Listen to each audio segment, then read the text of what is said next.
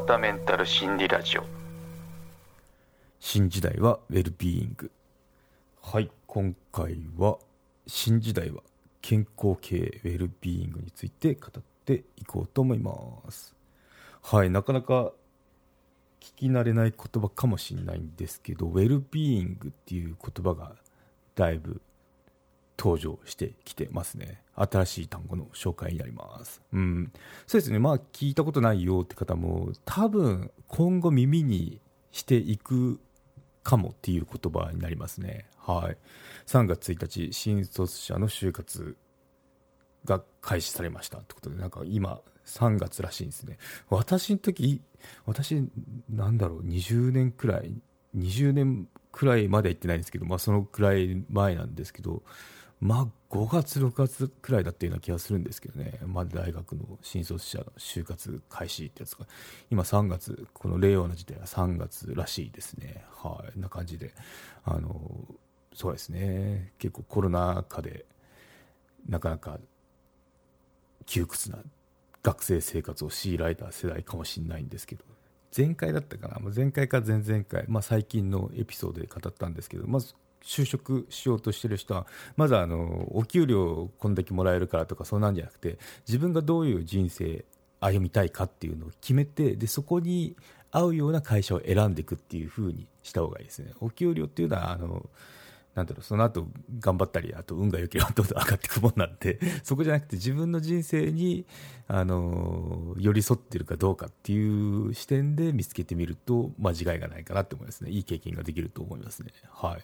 ちょっと年長者から先、年長者の先輩風吹かしてみましたってとこなんですけど、希望するとこに入れたらいいですねってことで、うんまあ、そういった会社にまつわる、どっちかというとなんか経営経営者とか、そっちのマネージャーとか、話なんですけど、まあ、ウェルビーイングっていうのをちょっと取り上げてみようと思いますね。ウェルビーイング系っていう言葉もあるくらいなんですよね。まあ、そんな感じでウェルビーイングそもそも何なのっていうので、あの、記事を見つけたんで、また概要欄の方に関連リンクの方は貼っときますということで、まあ、紹介するんで、まあ、これ聞いて面白そうだなって方は、あと、この記者さんの、記者って言ってもあの産業医さんなんですけど、書籍も載せてあるので、まあ、お手に取って読んでみてくださいというところですね。はい、ということで、ウェルビーイングについて話す前に、この記事を書いた方の紹介をすると、えっ、と、亀田隆さんですね。産業医をやられてる方で、まあ、結構そのウェルビーイング、最近、まあ、ここ2、3年でよく耳にする言葉ではあるんですけど、それ以前にもどんどんその、メンタルヘルス系の領域で活躍されたお医者様ですね。はい。ということで、本も出されてますね。結構あの、管理職向けのガイドですね、あと人事とか、管理職ガイド初めてでも分かる若手の取説とか、まあ、最近の本だとこれで、あと、まあ、そのメンタルヘルスマネジメントどうすればいいですかっていうようなものを出されてますね。はい。うん。なんで、まあ、あの人事畑の人はひょっとしたら持ってるかもしれないですよね。この著者さんの本っていうのを。まあ、そんな感じの、その方が書いた記事紹介しつつ、私の考え述べていこうと思いますね。はい。日本企業20年遅れのウェルビーイング向上対策ってことで、産業医、亀田さん書いてますね。はい。日経ビズゲートからですね。はい。そうですね。ウェルビーイングという言葉をどのように理解されているでしょうか？仕事柄さまざまな職場や職場での健康管理やメンタルヘルスに関するセミナーを担当してきました。はい。亀田さん担当してたわけですね。で、ウェルビーイングは最初、そうセミナーでその、まあ、募集をかけたっても、なんかこう、受講してくれる人が 全然いなかったり、なんか鈍い反応だったみたいですね。で、まあ、この1から2年の間に盛んにメディアとか書籍で取り上げられるようになって、で、だんだんこう、広がってるなっていう印象を持ってるそうですね。で、企業のホームページでも SDGs よく聞く、よく見る言葉ですね。SDGs、ダイバーシティとか、インクルージョンとか、なんか、もう横文字並べればいいんだ、みたいな感じですけど、まあそこの中でも、まあ、キャッチフレーズして、ウェルビーイングっていうのも登場しつつありますよ、ということで、うん、これがいいことなのか悪いことなのか、ちょっと微妙なところであるんですけど、まあそのくらい関心度が高まってるってことは言えそうですね。はい。なんで今後、結構あの、いきなり SDGs とか言い出したじゃないですか。あんな感じでウェルビーイングっていうのも企業のホームページであのよく出るんじゃないかなって思いますね。また会社員の方だったら社長がいきなり語り出すんじゃないかなと思いますね。キックオフとかで。はい。そうですね。上木下木のキックオフで全社集まったりするじゃないですか。な時に当我が社はウェルビーイング経営においてとかなんか言い出すんじゃないかなと思いますね。はい。はい。で、ウェルビーイングについてなんですけど、あの、ウェルビーイングの言葉で、その、亀田さん引用してるのが、第二次世界大戦が終わった直後の1946年の WHO の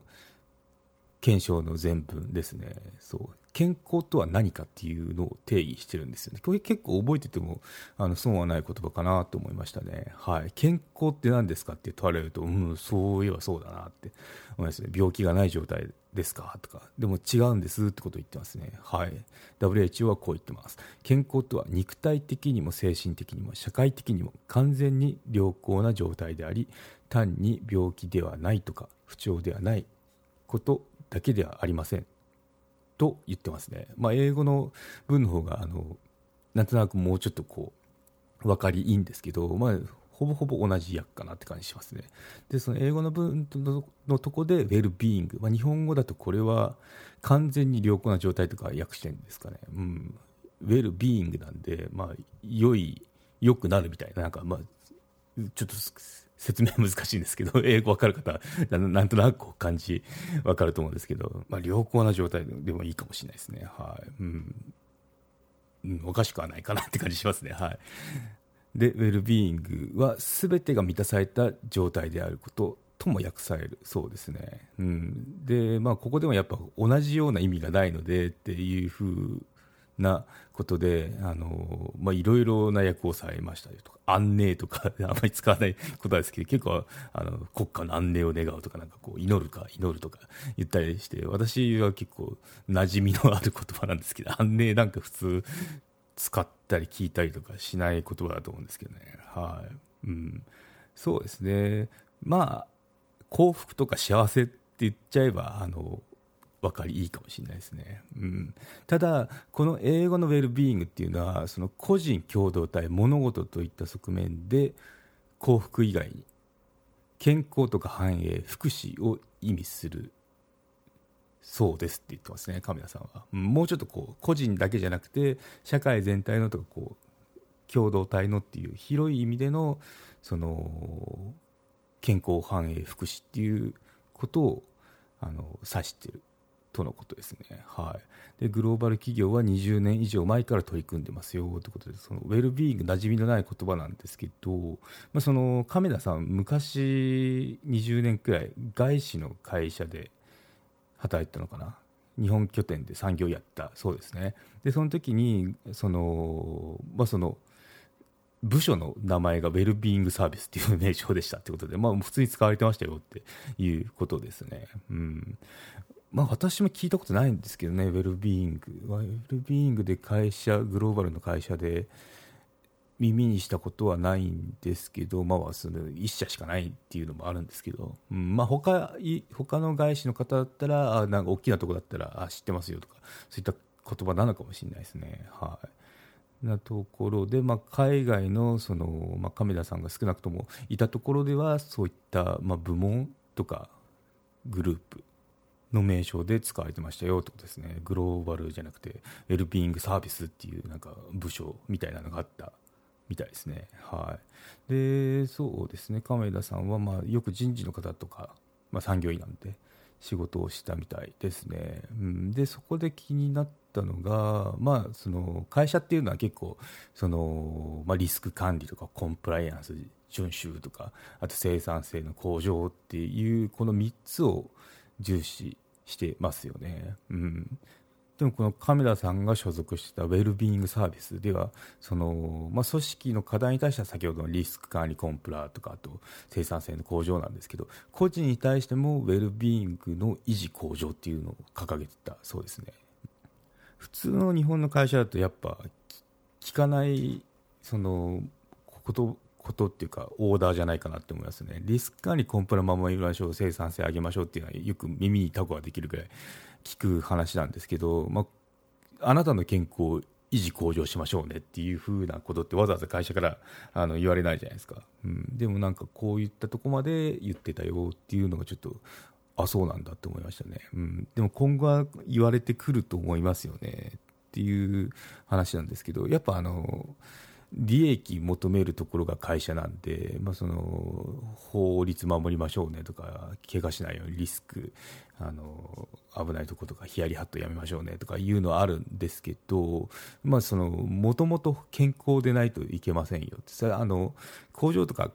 肉体労働系のそのとこっていうのは朝必ずラジオ体操してから体をほぐしてからあの作業に入ったりするんですけどデスクワーク系ってそういうのないじゃないですか。で工場系だとやっぱ怪我しちゃうと結構あの例えば手切ったとかなんか分かりやすいんですけどデスクワークも結構メンタル来たりするわけですよね。メンタル来るけど外傷系ではないんで分かんないんですよね、うん、なので結構あいつがやる気はなかったんだとかなんかそっちの方におかしな方向に転んで、まあ、辞めたってもその刈り取りができてない。なんで辞めちゃったんだろうとか。やっぱこの実は高圧的な上司がいたとか そういったことって見過ごされがちだったりしますよね、うん、なんでまあそういった感じ。有料チャンネルのご案内をいたします。サブスク版チャンネル「ひろわたメンタル心理ラジオプレミアム」を Apple Podcast で木曜に配信中。サブスク会員は今までの会員限定エピソード全てを聞くことができます。Windows の方も iTunes から聞くことができます。トライアル期間も設けてございます。ご登録して応援いただけると励みになりますのでどうぞよろしくお願いいたします。